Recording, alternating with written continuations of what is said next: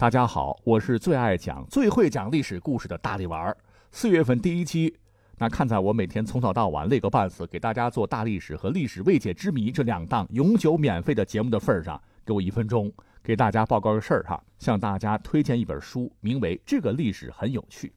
可以这么说吧，哎，这本书呢是我苦苦找寻了很多年，能让我重新找回当初废寝忘食翻阅明朝那些事儿时无比畅快感觉的一本书吧。人生区区不过几十载，通过阅读历史，我们的视野却可以扩展到几千年。嗯，这本身就是一件非常奇妙的事情。我相信，在我特有的讲述风格下，你能感受到易中天式的通俗，袁腾飞式的幽默，让你会惊叹：哦，历史原来可以这么讲哈！摆脱枯燥无味、死记硬背的对于历史的刻板印象。这本书呢，是我录制的哈。想要了解更多的朋友，欢迎来捧场，点击这个历史很有趣的链接。即刻收听了。管他正史野史，这里只有大历史，大力讲的历史正在播出。本期节目是咱们的热心听友吴为创作提供的。三国不是一直很热吗？啊，我看过他的内容之后呢，觉得写的非常好啊，也欢迎大家跟吴为一样来踊跃投稿，说不定你的名字也会被永远的留在喜马拉雅哟。本期节目说的呢，是在《三国演义》当中，关二爷在土山约三世后投降曹操的事儿。这段故事听评书、看电影、看连续剧，大家伙都熟了。关二爷人家大英雄啊，肯定做事儿不会和普通人一样。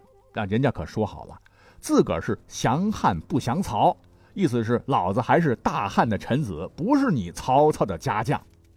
但说真的哈，此时的朝廷能带兵打仗的武将，基本都是曹操的人。您关二爷说的挺好，不还是在给曹丞相打工吗？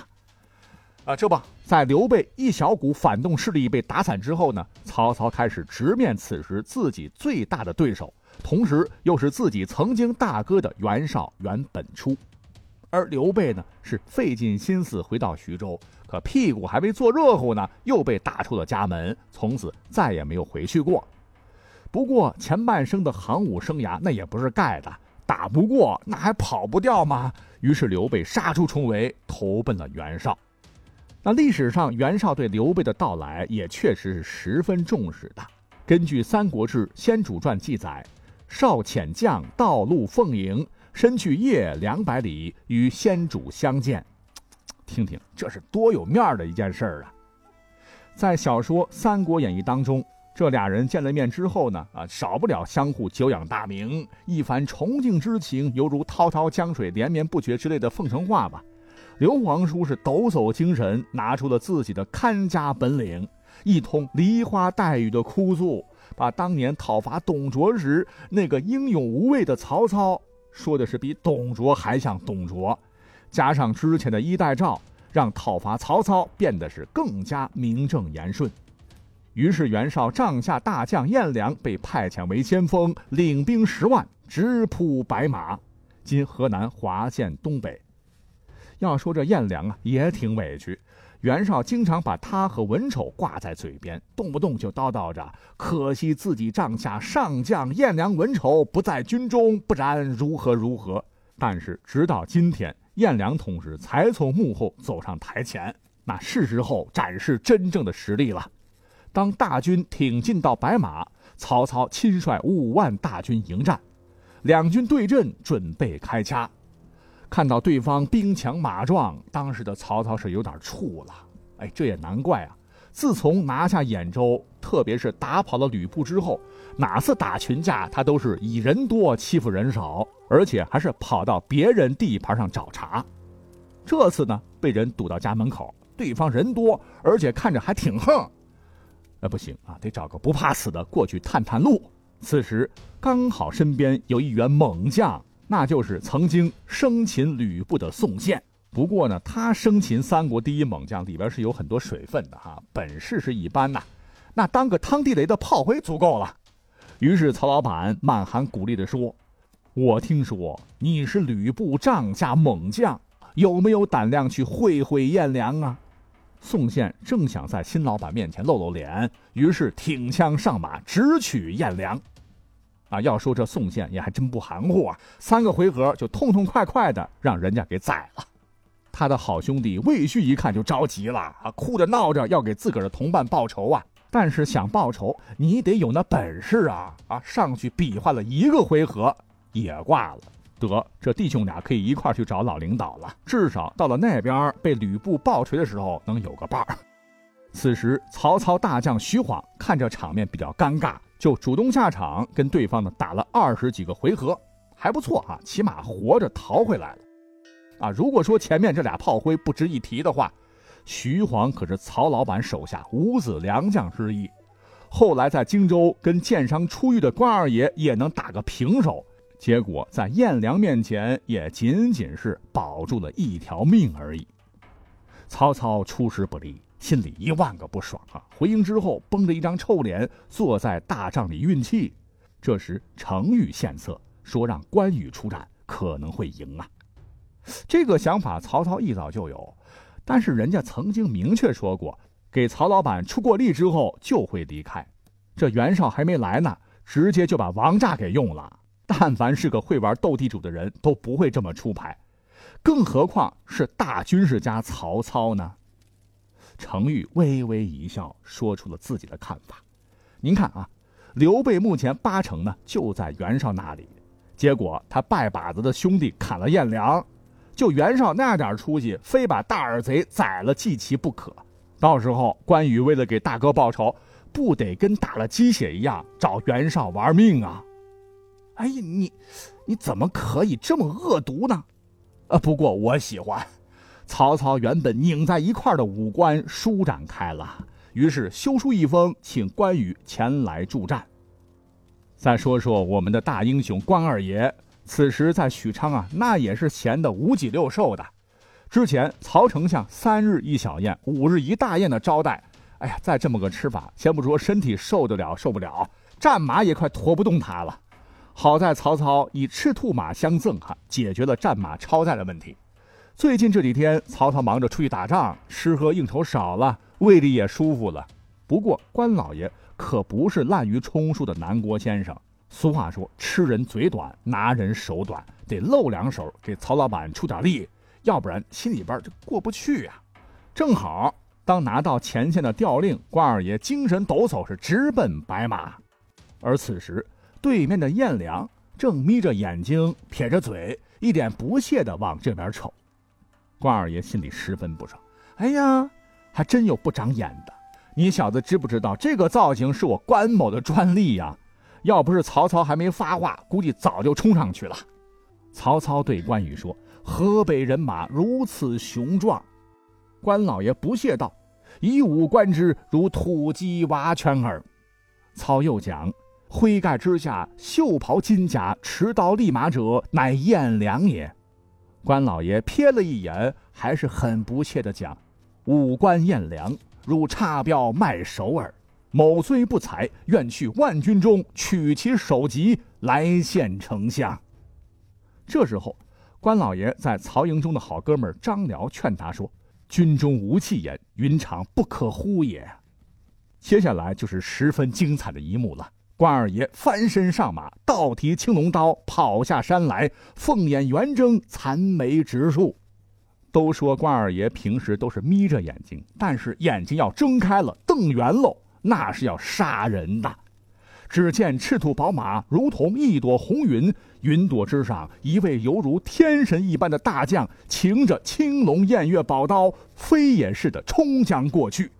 河北兵将像是被劈开的浪潮，闪到两边，没有一个敢挡在前面的。这下好啊！颜良本来正在军阵当中，部下们一闪，自己直接就跟关二爷面对面了。刚要说句话。赤兔马快啊，早已跑到面前。关羽手起一刀，颜良卒。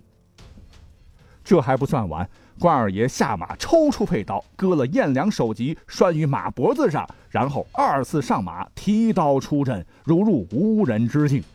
河北兵将连个大声喘气儿的都没有。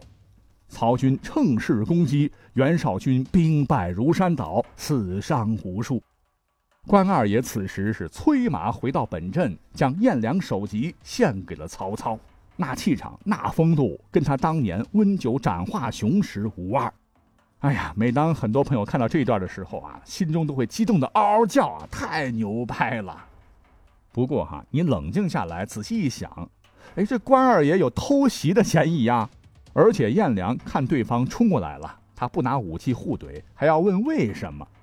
哎，原来刘备在他出发前曾经说过，自个儿的兄弟关羽可能在曹操那边，你看到了就告诉他一声，我在袁将军这里，他定会倒戈。燕良是记性不错的，刘备把关二爷的外貌特征说了一遍啊，他就记住了。战场上看到飞驰而来、红脸长须的大将，一句话差点脱口而出：“你不是那谁谁谁吗？你哥让我找你来了。”他打心里呢就没想到对方冲过来是要一刀砍死他的。关羽可能发现他想说话来着，但是赤兔马实在太快了，而且他手中的青龙偃月刀那可是有着八十多斤呐。啊我们都学过物理吧？物体的质量越大，惯性就越大。这么老沉的一把刀抡圆了啊，可不是说停就能停下来的。他心里边可能也在问：你这小子说啥呢？啊，咔嚓，诶，死了。那算了啊，死就死了吧。所以说，颜良死得挺冤，被没想杀他的刘备和不知道刘备不想杀他的关羽合伙给坑死了。那么，这是《三国演义》当中的描写了历史上的颜良哈。据考证，确实是死在关老爷手中，不过没有演义演的那么传奇哈。当时曹操采用了著名谋士荀攸声东击西之计，打了个燕良措手不及。张辽和关羽配合冲击燕良的本阵，确实是关二爷在张辽部队的掩护下冲了过去，把燕良给废了。而且整个过程当中啊，援军确实没有人能够挡得住他啊。所以说，关羽在历史上勇武是毋庸置疑的。那这边呢，知道自个儿大将颜良被杀，袁绍自然是气得肺都炸了，差点要宰了刘备。但是刘皇叔能在乱世中活那么久，可不光是只会砍人这么简单，这嘴那也是叭叭的。只见他不慌不忙地说：“天下人长得像的多了啊，要是赤面长须的都是关羽，那我得趁多少兄弟呀？”而袁绍呢是个没主张的人，嗯，觉得刘备这话没毛病。于是呢，又让人搬了个马扎，一起讨论给燕良报仇的事宜。此时帐下一人说话了：“燕良与我如兄弟，今被曹操所杀，我安得不泄其恨呢？”说话的人正是袁绍的另一个秘密武器文丑。文丑和燕良齐名，可能长得不如燕良英俊吧，啊，字写的可能也不太好看，但是论砍人，那是一点也不含糊。袁绍同样给了他十万大军去进攻曹操，文丑也不含糊，一上来就劫了曹操的粮草。演义中说，曹操带兵赶到后，指着他大喊：“文丑为河北名将，谁可擒之啊？”张辽、徐晃一同大叫：“文丑休走！”就杀了过去。文丑回头一看，嘿，来了两个人，把手中长枪一放，拈弓搭箭，是射向张辽。徐晃大叫：“贼将休放箭！”张辽急忙一低头，这箭呢就射到了头盔上。紧接着，第二箭呢又射到了战马的脸上，战马吃痛跪了下来。张辽直接就飞了出去。文丑此时冲了过来，徐晃急抡大斧是截住厮杀，但是很可惜呀，他打不过燕良，同样也不可能打得过文丑。不过至少给张辽争取了撤退的时间。五子良将中最强的两个人一起上，也没能够降服文丑。就在这关键时刻，突然多了十余名骑兵，一将当头，提刀是飞马而来，乃关云长也。此时关二爷可是大不一样了，评上高级之称了。燕良用自己的大好头颅换来了关羽的汉寿亭侯的爵位。此时意气风发的关军侯大喝：“贼将休走！” 与文丑交战，战不三合，文丑心怯，拨马逃走。但关二爷骑的那可是赤兔宝马啊，文丑的马应该也不错，但是跟赤兔比起来，就差点意思了。举个不太恰当的比喻哈，就是奔驰和布加迪的差距吧。于是乎，赶上来的关二爷是手起刀落，将文丑斩于马下。于是燕良被杀后的场景再次出现，河北兵将群龙无首，被曹军趁势掩杀，死伤无数。关二爷斩颜良、诛文丑，再次走上了人生的巅峰。那我们是历史节目哈，我们就扒开小说啊。其实历史上的这个文丑啊，他并不是死在关二爷的刀下啊，也没有死在任何一位曹军大将手中。前面的情形呢，和演义差不多。文丑是劫了曹操的军粮，曹操带兵前来解救，而此时曹操身边只有几百骑兵，而文丑身边则带着五六千骑兵。打起来，曹操肯定没有胜算。此时，荀攸再次献策，他看到文丑的部下正在四散抢夺军粮物资，于是就让曹操带领军士下马，潜伏在一旁，等河北兵将散的到处都是，无法立即集结的时候，再让军士们上马直扑文丑。擒贼先擒王啊！此时，文丑身边没有多少人。被这支曹军是掩杀殆尽，而文丑也死在乱军之中。嗯，真实的历史啊，很可惜，如此一员大将死在了吴炳小卒的手里。如果能选择的话，不知道文丑会不会对杀死他的人说：“你等会儿，我这么大的腕儿不能死在小兵手里，换个有名的大将过来杀我。你放心，我不跑啊，骗你我是小狗。”只可惜历史啊，就是这么真实。鼎鼎大名的河北名将死在了一位默默无闻的小兵手中，啊，可能是罗贯中先生实在是看不下去了，才在小说里让关二爷顺带手的干了这件事儿。如此说来，历史上真正斩颜良、诛文丑的人，是不是应该算是荀攸呢？虽然这位大谋士没有亲自披坚执锐，于百万军中取上将首级。但正是他运筹帷幄，才让袁绍痛失两员大将和许多兵力，为曹操之后官渡之战的胜利增加了不少筹码。此时，袁绍跟曹操俩人已经从老同学、老战友变得是势如水火，一场大战即将拉开帷幕。